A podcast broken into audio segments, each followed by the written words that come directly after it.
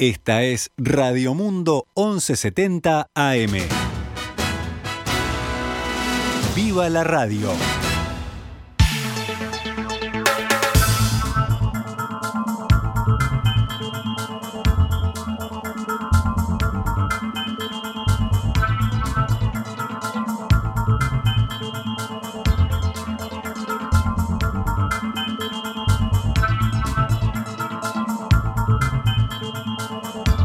12 horas 20 minutos. Comenzamos una nueva edición de Noticias al Mediodía en este lunes, comienzo de semana con las noticias, lunes 16 de agosto del año 2021.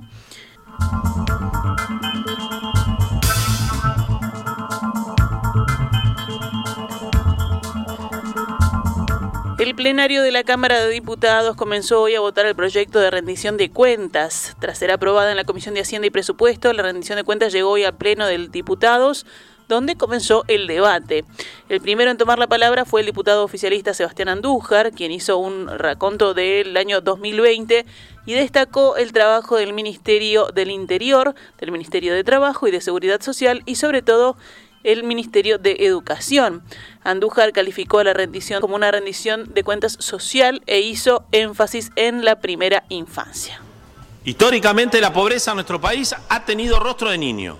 Lo que se propone es comenzar a revertir la situación, no solo con más recursos, sino también con mejores políticas integrales de atención a la primera infancia y que sean territoriales. Asumir esta deuda que el país tiene como sociedad para avanzar en materia de inclusión. También redundará en la mejora de la movilidad social, aspecto clave para la mayor equidad con el fin de brindarle más y mejores oportunidades a todos nuestros niños. Nacionalista aseguró que el 42% de la pobreza de nuestro país se concentra entre los 0 y los 12 años y que hasta los 17 años se concentra en el 61% de los pobres de nuestro país. Eso fue lo que dijo Andújar. Es urgente resolver la situación de no ser revertido, será pagado por otras generaciones, agregó. Para Andújar esto es posible si se realiza un buen manejo de los fondos públicos. Para poder seguir avanzando hacia las mejores políticas sociales de bienestar para toda la población es necesario continuar en la búsqueda de la eficiencia del gasto. No recorte, eficiencia del gasto, buen manejo de los dineros públicos, encontrar soluciones y no dejar de cumplir ninguna política social que se refiera a esta temática. Se ha demostrado que es posible lograr ese objetivo.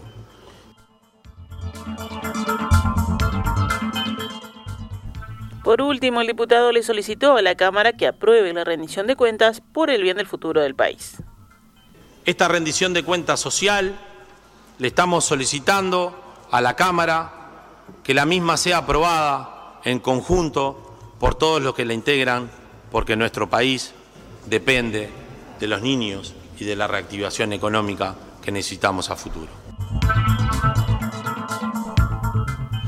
En la punta contraria, el miembro informante del Frente Amplio, el diputado Gustavo Olmos, dijo que el énfasis de la oposición se pondrá en el recorte generalizado del presupuesto de todos los organismos, excepto el Ministerio de Salud Pública, por el pago de medicamentos de alto costo y aseguró que si los resultados hubieran sido buenos, estaba bien hacer poco gasto, pero no es el caso. Y, los organismos internacionales expresan claramente esta, insuficiencia de los, aportes, de los apoyos. el Fondo Monetario Internacional lo posiciona en el lugar 164 en un ranking de 181 países según el nivel de gasto destinado a la condición de la pandemia. CEPAL, en, marzo, abril, eh, largó un informe en el cual decía que Uruguay es el país de la región que menos invirtió en transferencias monetarias para enfrentar la pandemia. Y si los resultados hubieran sido buenos, estaba bien haber invertido poco. Pero el problema es que los resultados eh, no fueron buenos. Ha habido un, decepcionante desempeño económico. Este, en el presupuesto se preveía una caída del, del 3,5% para el 2020 y una rápida recuperación del 4,3% para el 2021. Y en realidad la caída en 2020 fue de 5,9% y la recuperación mm, probablemente no esté en, esos niveles más, está, está ajustada a la baja. El presidente del Consejo Directivo Central, Codicen, Robert Silva, pidió formalmente que se establezcan por parte de la Federación Uruguaya de Magisterio los trabajadores de educación primaria, la FUMTEP, guardias gremiales para que ni un solo comedor permanezca cerrado el próximo 18 de agosto, dijo Silva sobre el paro previsto para ese día. Al comienzo de su carta, Robert Silva manifestó su satisfacción hacia los integrantes de la FUMTEP por poner el tema de la alimentación de los niños durante los días de paro sobre la mesa, pero luego expresó que lo que los convoca es encontrar una solución en conjunto. En ese sentido, Silva escribió, le peticionamos formalmente que se establezcan por parte de la FUMTEP guardias gremiales para que ni un solo comedor permanezca cerrado el próximo 18 de agosto, en particular en aquellas escuelas que no abren sus puertas como han acontecido en forma reiterada en paros anteriores. A su vez, el presidente del CODICEN argumentó que resulta absolutamente imposible generar mecanismos de distribución de tickets escolares en centros educativos entre el próximo lunes y martes a nivel de todo el país. Además de no contar con stock a la fecha, el sistema de distribución de tickets ha sido absolutamente extraordinario para atender el sistema de alimentación de emergencia establecido por la Dirección General de Educación Inicial y Primaria, escribió. La Federación Uruguaya de Magisterio informó el pasado viernes que resolvió la convocatoria a un paro de 24 horas el día miércoles 18 a nivel nacional y con movilización. La medida es en reclamo de un mayor presupuesto en el proyecto de la rendición de cuentas.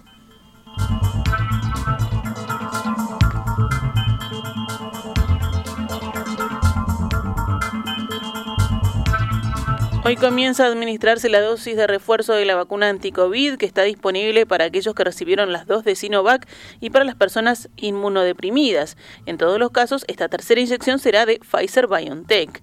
Las personas inmunodeprimidas que recibieron dos dosis de Pfizer o de AstraZeneca podrán acceder a una tercera dosis, mientras que las inmunodeprimidas que se vacunaron con Sinovac están habilitadas a obtener dos dosis de refuerzo. El Ministerio de Trabajo comunicó el viernes que se extiende el beneficio de la Ley 19.947, aprobada a fines de abril, que permite a las personas disponer de cuatro horas para ir a vacunarse sin que se les descuente de su salario. Si hablamos de cifras, la vacunación contra COVID-19 con al menos una dosis cubre actualmente al 73,81% de la población del país, con dos dosis 67,70% y con dos dosis más 15 días 62,93%. Los principales indicadores de la pandemia de COVID-19 en Uruguay mantuvieron su tendencia a la baja este fin de semana más allá de leves oscilaciones. Ayer el monitor oficial diario reportó dos fallecimientos de personas con coronavirus, el sábado fueron tres y el viernes dos. Fueron detectados este domingo 90 casos nuevos en 6.658 análisis. La tasa de positividad, que fue ayer de 1,35%, lleva 12 días consecutivas por debajo del 2%. La cantidad de personas cursando la enfermedad bajó a 1.431, de las cuales 23 se encuentran en CTI. Otros temas del panorama nacional, el presidente Luis Lacalle Pou y su par argentino Alberto Fernández firmaron el viernes en Buenos Aires un acuerdo regional que crea una firma digital transfronteriza para facilitar trámites entre ambos países. De esta forma, los ciudadanos uruguayos y argentinos que deban emitir documentos, alquilar una propiedad en alguno de los dos países, realizar trámites públicos o transacciones entre particulares, podrán hacerlo de forma digital sin necesidad de trasladarse de un país a otro. Durante la cena que tuvo lugar en la residencia oficial de Olivos, los dos países acordaron que acudirán de forma conjunta a la CAF, Banco de Desarrollo de América Latina, en busca de financiamiento para la construcción de un puente entre Bella Unión y Montecaseros. Un comunicado de la Cancillería Argentina tras el encuentro indicó que por la corta distancia entre la localidad uruguaya y la barra do Coraí en Brasil, el nuevo puente facilitaría profundamente el intercambio comercial intra-Mercosur.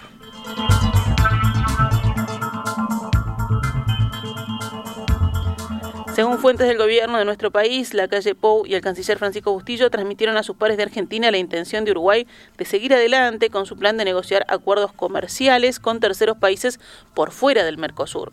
El camino será iniciar negociaciones y después invitar a los otros países, explicó una fuente citada hoy por la diaria.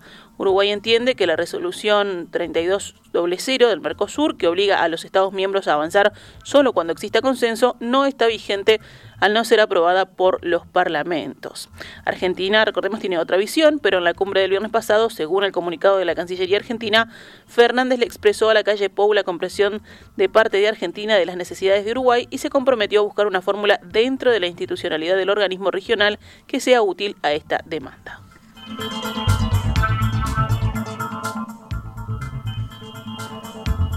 El ministro de Relaciones Exteriores, Francisco Bustillo, anunció hoy en Armenia la apertura de una embajada en Ereván a fin de seguir desarrollando las relaciones que unen a ambos países.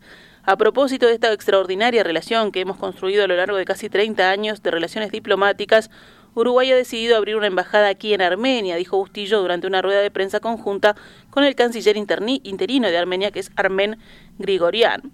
Bustillo, citado por el Ministerio de Asuntos Exteriores de Armenia, agregó que Uruguay no cejará en su empeño de trabajar para tener una relación bilateral sólida y mutuamente beneficiosa con el país caucasiano. El canciller uruguayo informó además de la suscripción de un acuerdo entre dos universidades para promover la cooperación, el intercambio de profesores y estudiantes y la enseñanza del armenio en Uruguay.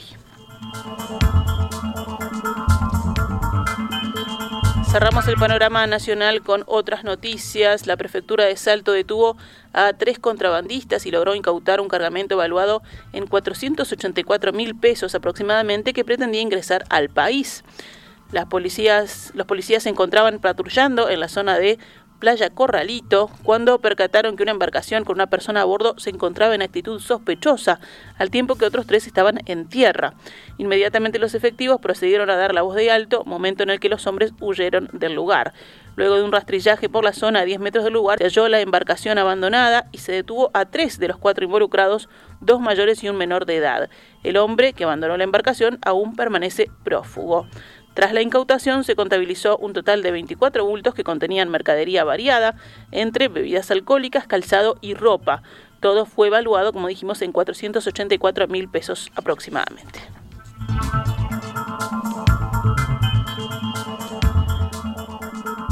Actualizamos a cuánto cotiza el dólar a esta hora en pizarra del Banco República, 42 pesos con 20 para la compra y 44 pesos con 40 para la venta.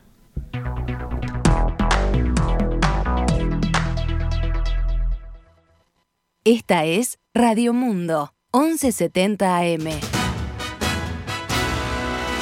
¡Viva la radio!